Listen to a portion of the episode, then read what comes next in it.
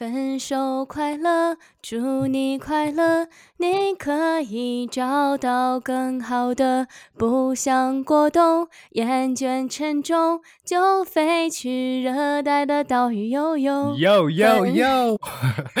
我操，怎么会这个节目开头就变成是一个 KTV 的感觉了？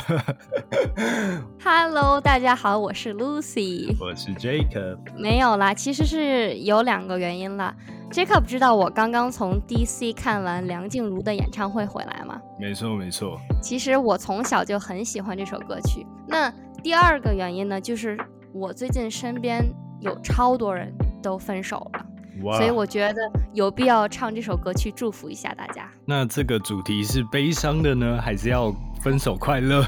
当然是快乐的啊，分手快乐嘛。迫不及待想听你讲你的故事了。其实通过跟身边的这两位好朋友聊天，其实让我对 relationship 是有了新的看法了。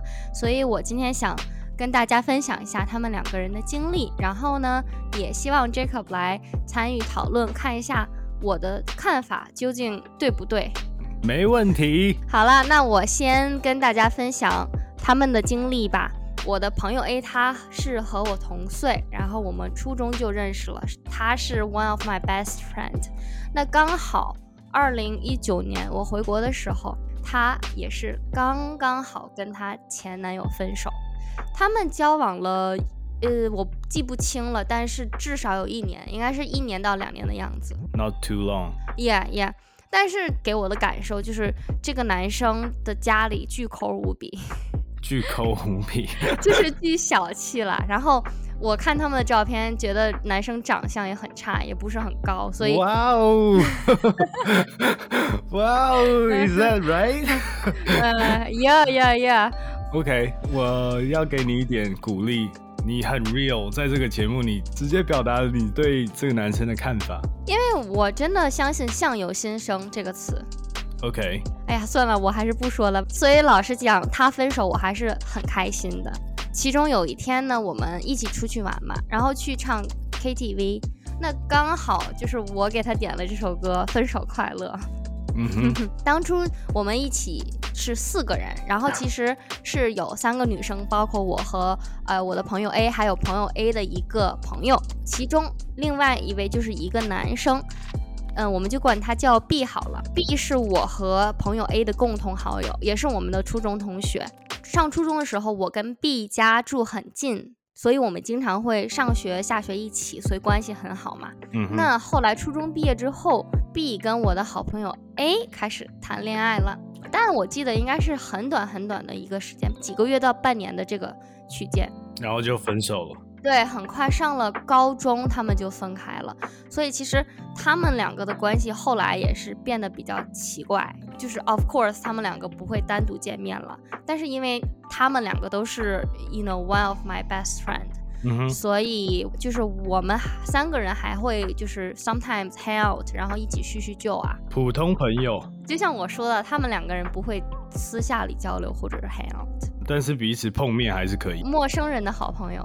对 啊。对，但是你知道吗？其实我可以感受到，这个我的朋友 B 一直很喜欢我的朋友 A，偶尔会开些玩笑啊，或者是你懂的，男生喜欢一个女生，就是别人是可以看出来的。所以，二零一九年我回到了美国的时候呢，刚好我的朋友 A 就空窗了嘛，因为我的原因，两个人又重新联系。好巧不巧，等我回到美国的时候，他们两个又开始谈起恋爱了。哇哦，那个时候是几岁的时候啊？二零一九，我的男女好朋友都是同学啦，所以跟我同岁，大概哦二十五、二十六岁吧。OK，嗯，而且你知道吗？他们两个开始谈恋爱，最先是我妈发现的。哇哦，他们竟然没有第一时间跟你讲哦。怎么讲？他们两个人还在暧昧阶段，你懂的，就是不是那种正式的 relationship，但是经常会哎呀出去玩啊，男生会关心一下女生啊这种。其实我当时是特别特别为他们开心，原因呢，因为这个男生他性格很好，而且他真的很幽默，而且是那种用台湾话来讲就是马子狗类型。啊，Oh my God，这个是好事情吗？就是听女朋友话啊。然后大学毕业的时候还开了一家便利店嘛，就是他自己开了家便利店。虽然后来由于经营不善关门了，但是我觉得他是。一个很不错的，就是有一种那种 entrepreneur spirit 那种男生，啊，就是上进心。然后我的女朋友也不用讲了，就她是性格就是那种温柔贤惠型，而且她家里父母都是政府饭碗，就是那种稳稳当当的，你懂的那种感觉。嗯，就是平平凡凡的，衣食无缺这样。嗯嗯，没错没错，就是因为我们是很好的朋友，偶尔我给男生或者女生就是视频聊天的时候，他们都黏在一起。然后我觉得 OK，他们两个应该是没有问题了。我还妄想着，哎，什么时候参加他们的婚礼？那我肯定是这个证婚人吧？你要做主桌的意思，坐在 双方家长的中间？不，那就有点奇怪了。那好巧不巧，我前几天刷朋友圈的时候，刚好刷到了这个男生的发的状态。然后他把你那个女生朋友的所有照片都删了。哦不，他们两个交往的时候就没有 post 什么照片。啊，OK。对，但是他发了一个很奇怪的跑步的自拍，我就说，因为我首先很少发刷朋友圈嘛，我刚刚说过，然后这个男生也很少发朋友圈，就突然发了一个这种没有营养的朋友圈，没有营养的，为什么一定要发文都要很有内容？没有，我就觉得我就察觉到了异样。然后我就去他朋友圈点进去看了一下他最近状态，然后又去我闺蜜朋友圈看了一下状态，我就感觉到了他们两个的交集很少了。然后我就马上给我女闺蜜 A 发消息说：“哎，你最近怎么样？”然后她还跟我说：“嗯，我最近挺好的，没有什么大起大落。”然后我就直入主题，我说：“你跟 B 关系怎么样了？”她就说：“嗯，不太好。”哇哦，对你这个。我不知道，我感觉 他好像还想要有一段时间沉静一下心理，你就把他的那个伤疤又再揭出来。没有没有，事情是这样子的，就是我跟他打了电话才知道，其实他们两个人在两天前刚刚分手，所以其实他身边的人就是很少有知道的，就他父母还蒙在鼓里，是这样子的。所以他大概给我讲了一下原因，你知道吗？大陆结婚的话。就是有一不成文的规定，什么规定？就是男生要买房，女生要买车啊。那那个车子女生很早就买好了，那可是女生就很想住一个两房，就是 two bed。但是男生家里目前的条件是有三套房子，但全部都是 one bed，都是一房。OK。那男生就 promise 女生说，OK，那我就可以让父母把一房卖掉，然后去买一个两房。差价的话呢，可以，要不然是两个人贷款，要不然就是让家里人先付。那话说当时是二零一九年哦，国内的房价还可以，然后女生呢也没有给男生太大的压力，就交给男生去处理。结果到了二零二零年。还没有卖掉，那那个女生家里就提醒她说，就是要赶紧放在市场上了，因为二零二零年年的时候，其实国内的房价就有调整了。然后女方的父母就是说，如果不放在市场上的话，可能房价还会往下跌。现在的市价就是像女生家里预想的，就是房价已经非常非常的低了。现在目前就是男生也不想把这个一房卖掉了，因为当时他买的时候是蛮高的价格。哇哦！我刚脑袋顿了一下，因为我在思考的地方是，应该是有 some reasons 才会让这个男生男方家里可能没有卖这个房子。我不确定是不是男生会思考到说，女生适不适合走入婚姻，跟他陪伴他一辈子，然后才不去做这个动作。我觉得不是哎，我觉得如果男生这样想的话，为什么？就干脆不 promise 女生任何东西，或者是说就分手啊？我觉得分手这件事情很 complicated，就他没有那么容易。就是有些人可能是习惯性，有些人可能是还有一点感情，就种种原因啦，不知道他们两个的状况是什么。但是我听起来的感觉是，一定有一些心境上的转变在男生，maybe 他还没有想要到那个结婚的年纪，或者是。他还没有 get ready，或者是家里有什么状况，我觉得都有可能，所以他没有去做这个动作。我觉得你讲的对啦，肯定是有一些原因，但是其实我听起来是男方父母这边的压力，就是说其实这个房子都是父母的名字嘛，我其实是怀疑他父母不支持，就是把房子卖出去，然后再买两房。原因就是父母他不愿意把这个差价添上，那我觉得也没办法说什么啊。我不知道这个故事到最后是不是就是因为这个原因而分手，但是我觉得现在其实已经没有什么男生赚的比较多钱，或者是女生就是比较女主内的感觉，其实应该可以两个人一起努力啊，就是先住着一房或者是怎么样，我觉得 OK 啊。怎么讲？就是女生，she's willing to。Pay the difference，就是说这个差房子差价，她是觉得 OK 可以贷款一起还的，但是前提是如果男生不把第一套房子卖掉的话，那如果直接带两房的话，他们的压力会很大。原因是在这个男生都没有在工作了，就是这个男生，对啊，已经断断续续的没有工作很久了。那他跟你一开始在故事前面的时候讲到，这个男生很有上进心，是两个人了。我觉得这个男生是有上进心，可是好像他的兴趣不是在正常上班、正常工作的这个方面上，你知道吗？就是在国内，你作为 entrepreneur，父母都觉得你的饭碗不靠谱，或者是你没有一个 is not reliable。我非常清楚这种感觉，我非常清楚。因为我自己也是这样子，但是我有一个观念，就是你如果没有一个稳定的收入的话，你就不要想要做一个 entrepreneur。总之就是他们两个没有办法在买房的观念上达成一致嘛。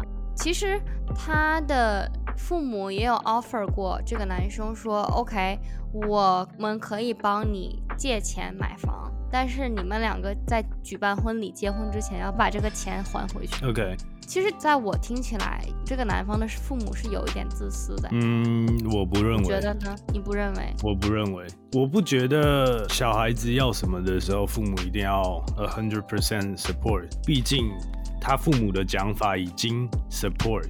只是说，你还是要还回去这个钱。我是觉得你的观念没错啦，就是说父母不应该在任何时候就随便的帮助自己的孩子。可是，当你的孩子 is really going through a difficult time，或者是他真的需要父母帮助的时候，为什么父母不能就是为自己孩子的幸福松口帮一次呢？没有，我觉得这个是你需要在这个时候一定要结婚吗？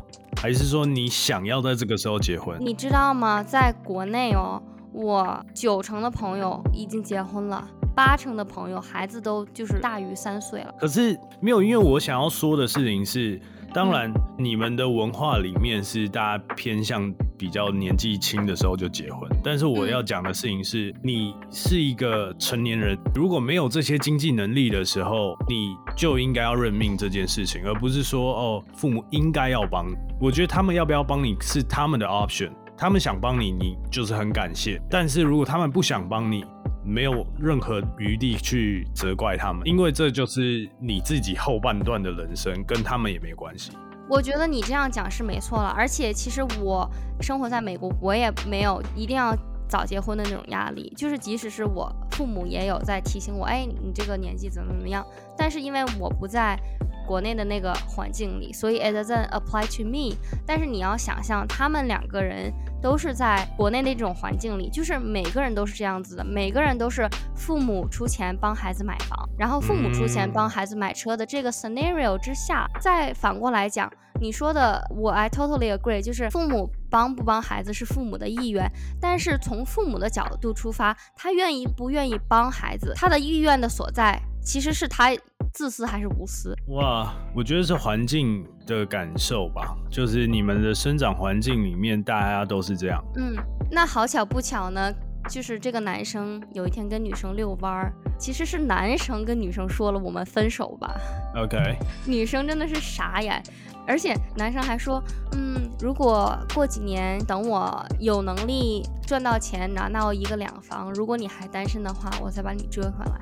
我觉得蛮好的，我说真的，我觉得蛮好的。我不知道哎、我非常非常能够感受这个男生所讲的话，尤其在我现在这个年纪的时候，就像我刚刚的论点说的，我觉得他现在就没有能力，没有说任何谁要帮助他，这个是我觉得非常正确的观念，就是不是说哦爸妈一定要帮助你，那。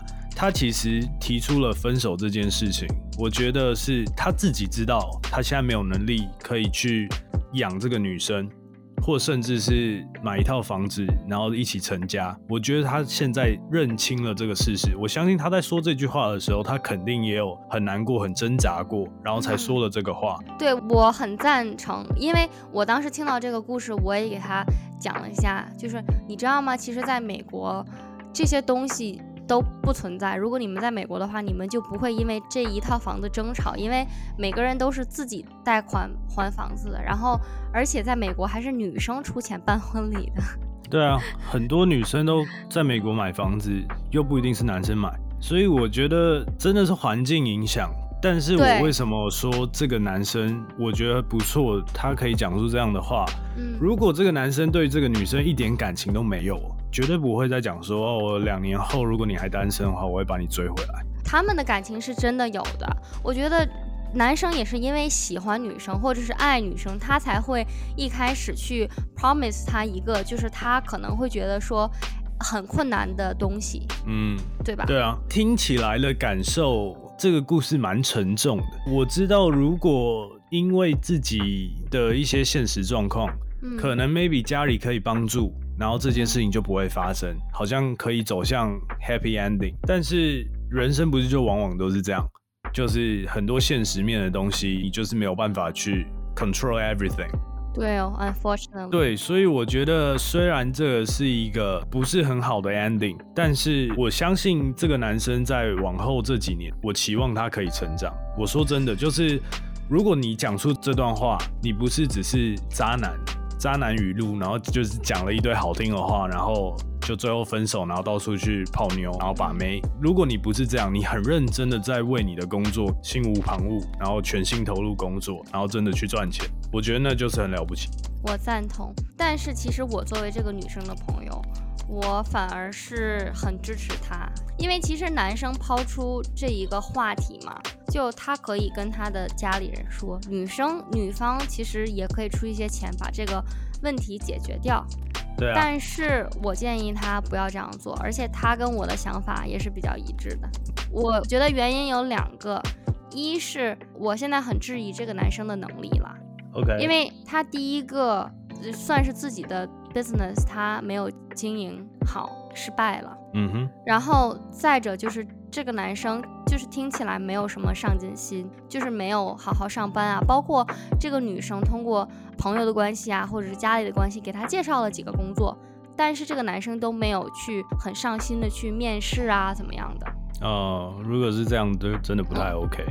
对，然后二，我是觉得如果这个男生对自己的儿子都这么自私的话，那这个女生嫁到这个男生家里的话，我觉得他父母对我朋友 A 也不会说无私到哪里去，就是真的像把她当自己的女儿对待，我觉得不会的。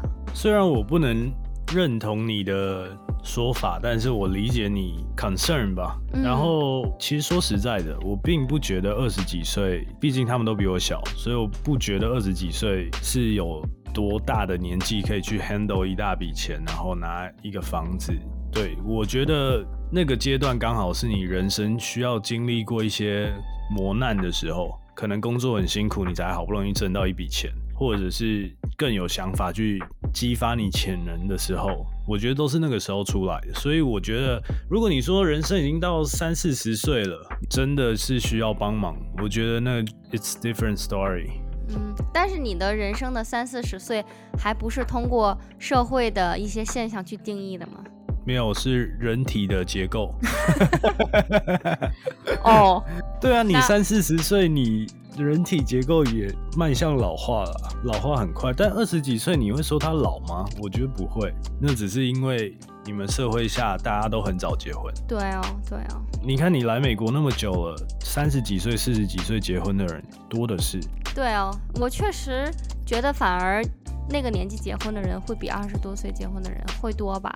对啊，所以其实听完你这个分享以后，其实我的感触，我不知道原来 这个故事可以激发我这么多。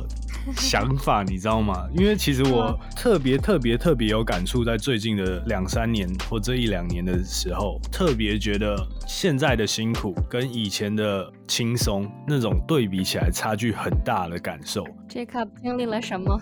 就是我当然也会希望说，哦，family support forever，或是可以很轻松，就是人生什么阶段，就是哦，父母都帮你安排好。但其实真的就是换到一个新的环境以后，你会觉得哇，你以前小时候生长的社会是都是很依赖家庭，可是当你拔出来放到另外一个不同文化的地区成长的时候，你就会发现哇，我以前真的是经历过太幸福的事情，我现在可能需要再磨练自己很多能力也好啊，或者心境也好，所以我觉得 it's okay。虽然这个故事是这个样子，但我觉得我可以可以接受。我觉得我可以理解这个男生的一些想法了。嗯，我怎么觉得？我觉得这个故事的悲伤就悲伤在故事后面的大体环境吧。首先，为什么父母都不会支持孩子做 entrepreneur，而是用固定的思维觉得正常上班就是稳定，那就一定是每个人要走的渠道。嗯，然后其次就是为什么大环境下就是。好像大家都变得很物质。OK，你没有房子，那我就不跟你结婚。哇，这个是真的。你没有车子，我就不跟你结婚。确实是，如果毕竟我这个朋友 A 他自身条件也不差，他确实是可以去找一个更好的。而且我作为他的朋友，我还很支持他可以找到更好的。She deserves better。嗯，没错，没错，没错。嗯嗯。所以其实分手对他们两个说不定都是 another new page，你知道吗？对啊，对啊。我想说的就是，大家都是成年人了，爱情跟面包可以同时有。哇哦！其实听完你刚刚分享那个故事，我发现其实分手这件事情。牵绊的东西好多，就是已经不再是两个人彼此相爱，尤其是即将迈入婚姻这一段路的时候，是两个家庭互相相互影响。然后我觉得听完你的故事，突然瞬间激发我很多 我的 point of view 吧，就是我会觉得哇，几个点跟你讨论下来，原来文化上的差异或者是环境上的差异。也能够影响这么大，大到是人生大事的那种感觉。没错，你觉得刚刚的那个 story，it's a sad story，那我接下来这个故事可能会更悲伤。哇哦，今天这集好悲伤哦。这就是为什么我们要录分手快乐。OK，希望这个故事的结尾可以是快乐的。嗯，We'll see。Long story short，就是我另外一个朋友，他刚刚结束了他二十五年的婚姻。Oh my god，这个真的是结论了吗？啊，哇哦，他们两个现在在分居，然后应该是明年会准备做一些离婚的手续吧。Oh my god，divorce？对，我的这个朋友，她现在哈是一个超级年轻漂亮的贵妇。这个女生非常的聪明，然后性格也非常的好。我是怎么认识她的呢？是我在我们之前房产公司聚餐认识她的。然后第一次见到她呢，给我的感觉就是性格非常好，然后家庭美满，然后儿子跟女儿都非常非常的优秀。哇哦！而且人家是那种从小接触赛车啊、滑雪啊这种高级运动的。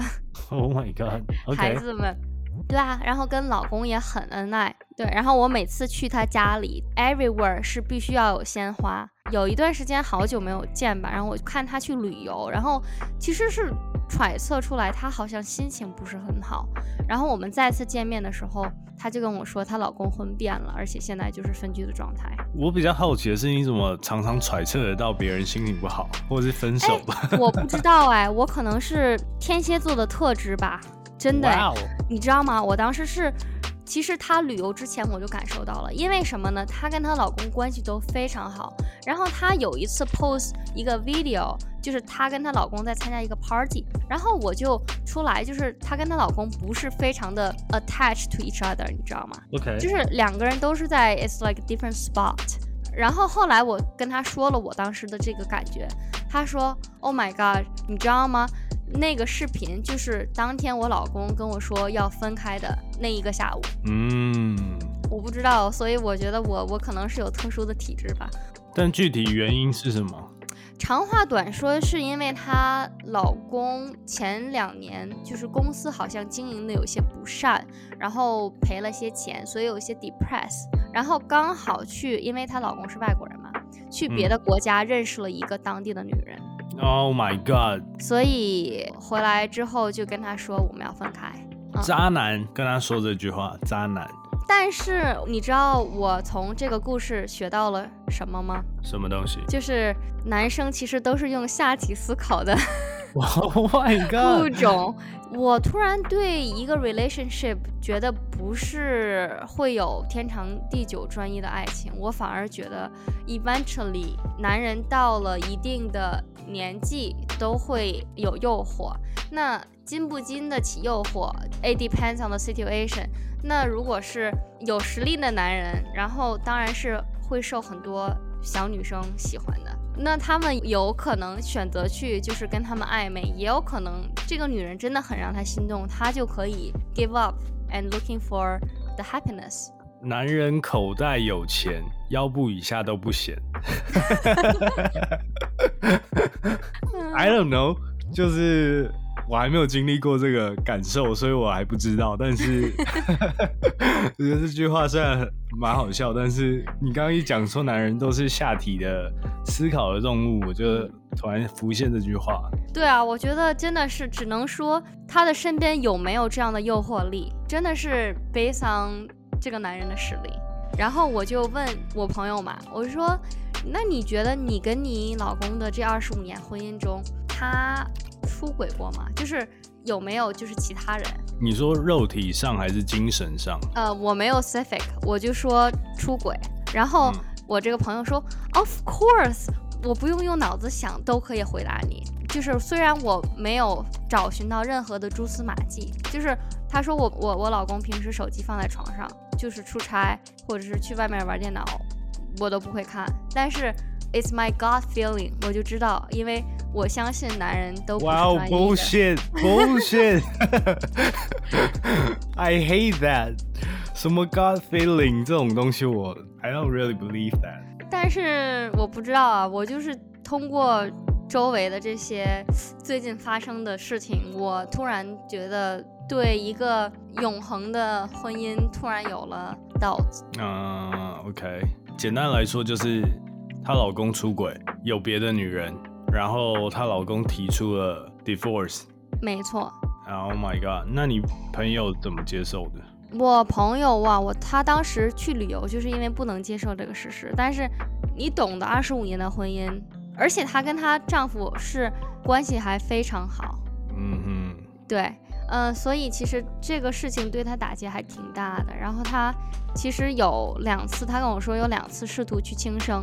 哇哦。对啊，然后都被意念敲醒，然后他就决定 I'll let it go，然后我要寻找我的 happiness。嗯、I can restart。其实你讲到这个点的时候，其实我昨天晚上在看一个节目，然后这个节目有江宏杰，你还记得江宏杰跟小爱？江宏杰跟小爱，Oh my gosh，你看是不是？对，然后其实江宏杰。在那个节目中，终于就是有一点点的表现出他自己真性情的那个过程。他有一段话说，他在小爱跟他离婚之后，他有一段时间是坚持不下去的。他没有在节目上说他要轻生，但是他就是说他真的不知道明天要怎么走。你刚刚讲的那一段话，我深深刻刻的就是回想起了那个影片的片段，然后他描述的那种锥心刺骨的那种痛的感觉。你已经到了。四五十岁的成年人，应该没有必要有人告诉你面对婚姻要 loyalty 这件事，这应该是大家都知道的。我觉得你要想象一下，imagine 你跟一个人相处了二十五年，应该是没有 passion 了吧？我觉得就是左手牵右手，像是握自己的手的感觉。我觉得这件事情你问你爸妈就知道了。很多时候已经超越了爱情，升华成家人的时候，有的时候 you have to think about more。你不是在说两个人像谈恋爱一样，然后好像你爱我，我爱你，嗯，然后就是天长地久。当然还有很多，比如说自己的小孩，或者是两个家庭的影响之类的。你说的没错了，但是提出分手的前提是，有的人受到了诱惑，他就是决定去寻找自己的下一段幸福。那有的人他是受到了诱惑，但是他可能也是精神或思想上某种程度已经出轨了，但是他决定坚守他的岗位，他继续承担他。身上的责任，决定隐瞒不说，这个现象也是有的。所以我觉得不是说两个人，比如说父母的婚姻，就是看起来你懂得特别的平稳，不代表他们其实没有过任何的想法。嗯，终于把 Jacob 说动了。没有啊，是啊，就是你说的，就是很有道理，没错。但是我并没有完全认同你第二段故事的那个男生的做法。哦，对，其实你知道吗？这个女生还蛮思想开放的。其实一开始没有办法接受，到后来慢慢释怀，到慢慢去理解这个男生，他也很希望他获取自己的第二份幸福。对啊，I have nothing to say。我真的不知道，就是因为对我来说，我觉得做这件事情，尤其是出轨这件事情，对我来说，我自己就很难承受。我也很不舒服，即使我是出轨的那一个人，我很难用同样这个男生的角度去说些什么。嗯，我了解了，可能是因为就是我的朋友很多都是，比如说已经有家庭的，或是可能我的很多朋友他们的孩子都跟我一样年纪，所以其实我经常会从他们的嘴里听一些就是现在婚姻的状态呀，还有他们经历的事情啊，其实。听多了，对我也是对婚姻的一种质疑吧。没有，我一直在想这段故事会不会让你对于婚姻产生恐惧？嗯，我不会对婚姻产生恐惧，但是可能我从结婚的那一天，我就会做好可能有一天会分开的打算。但是我是会 still all in，你懂吧？就是。尽我全力去维持好这个家庭这个关系。那婚姻是两个人的事情嘛？那另一半怎么去选择？I can't control it。但是我觉得，如果有一个预防针的话，到时候发生了也比一直相信王子跟公主般百年好合的爱情，然后突然这个事情发生了要好吧？嗯，对了，没错。然后还有一个事情就是，我同时也在反思的。什么事情？就是要成为一个更现实的女生，什么意思？你说 money give me money，就是就是想象哈，如果 eventually 男人都这样子的话，那真的是宁愿找一个物质条件基础比较好的。没有啊，你要想到我刚刚跟你说的那句话，男人口袋有钱，腰部以下都不行。好啦，可是我觉得如果男人口袋里没有钱的话，可能女生反而会出轨。他婚姻还是不长久。Oh my god, I don't know。突然觉得我好坏哦。没有啦，其实在美国的婚姻其实离婚率非常高，然后大家都蛮忠于自己的想法，尤其是特别直白一点，是更自我一点。有的时候可能跟自己的老婆或老公有些 argument，或甚至是 fight，不开心就离婚。所以其实我们常常看到，不管是娱乐圈的新闻，或者是一般美国家庭社会，其实很多都是 divorce 的状态。没错，今天跟大家分享了很多私人的 personal 的故事，也分享了很多真心话。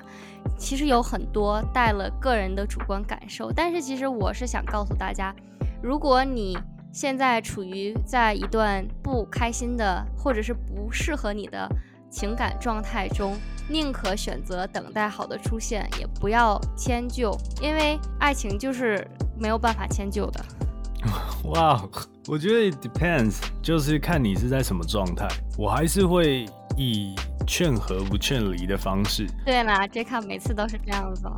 对，因为如果你今天是男女朋友，我觉得 it's okay follow your heart，因为毕竟接下来要选择的路是跟他走一辈子，所以你当然在男女朋友阶段，如果能够看清楚或者想清楚，我觉得那个是 OK 的。你想要分开，那我觉得分手快乐，我会跟你这样讲。可是如果是你现在是有一段婚姻，甚至还有小孩的状态，我觉得 you have to think about it more。好了，我改一个说法了。宁可等待，不要迁就，因为如果你迁就了，就要迁就一辈子。对啊，哎呀呀！所以警告广大的女性同胞，首先在一起之前就要多观察他的性格，你们两个的生活的节奏适不适合你，不要被新鲜感冲昏了头脑。然后其次就是，即使是在一起，也要了解对方，就不仅仅是了解他性格啊，或者是他是否。对你始终如一的好，更重要的是去了解他的家庭、他的责任心跟他的潜能，是不是适合一个长久的伴侣？因为其实每个人都希望自己的婚姻只有一次嘛。你刚刚说潜能，我以为你要说钱，钱，钱也很重要哦。没有啊，我觉得潜能跟钱这个是可以二选一的。有的人他即使现在没有钱，但是如果他很有能力的话，I don't mind。我很看好它，就像股市一样，它现在是很潜力股。对啊，潜力股要找潜力股。对，没错没错。你刚对广大的女性粉丝喊话，我觉得我身为一个男生，我也要帮男生说一点话。其实面对一段 relationship，应该说我只想说的东西是，每一个男生就是好好面对你这段感情。如果你今天不爱了，或者是你今天有什么任何因素，我觉得都可以拿出来讨论，甚至在男女朋友阶段的时候分开，我都觉得 it's okay。但是如果你步入了家庭，其实你应该要更扛起一肩的责任，不要那么容易的被诱惑。对，因为世界上美女真的太多，你真的 你真的要出去外面找一个比你身边那一个人更漂亮的人，我跟你讲，处处都是。所以真的不要那么容易被诱惑，但是你应该是要比你二十几岁、十几岁的时候更成熟的时候。相信每一次结束一段感情，都有属于你们自己的理由。期待下一段爱情再次出现在生命中。分手快乐。你自信时候真的美多了。九零 Radio，我们下次见喽，拜拜，拜拜。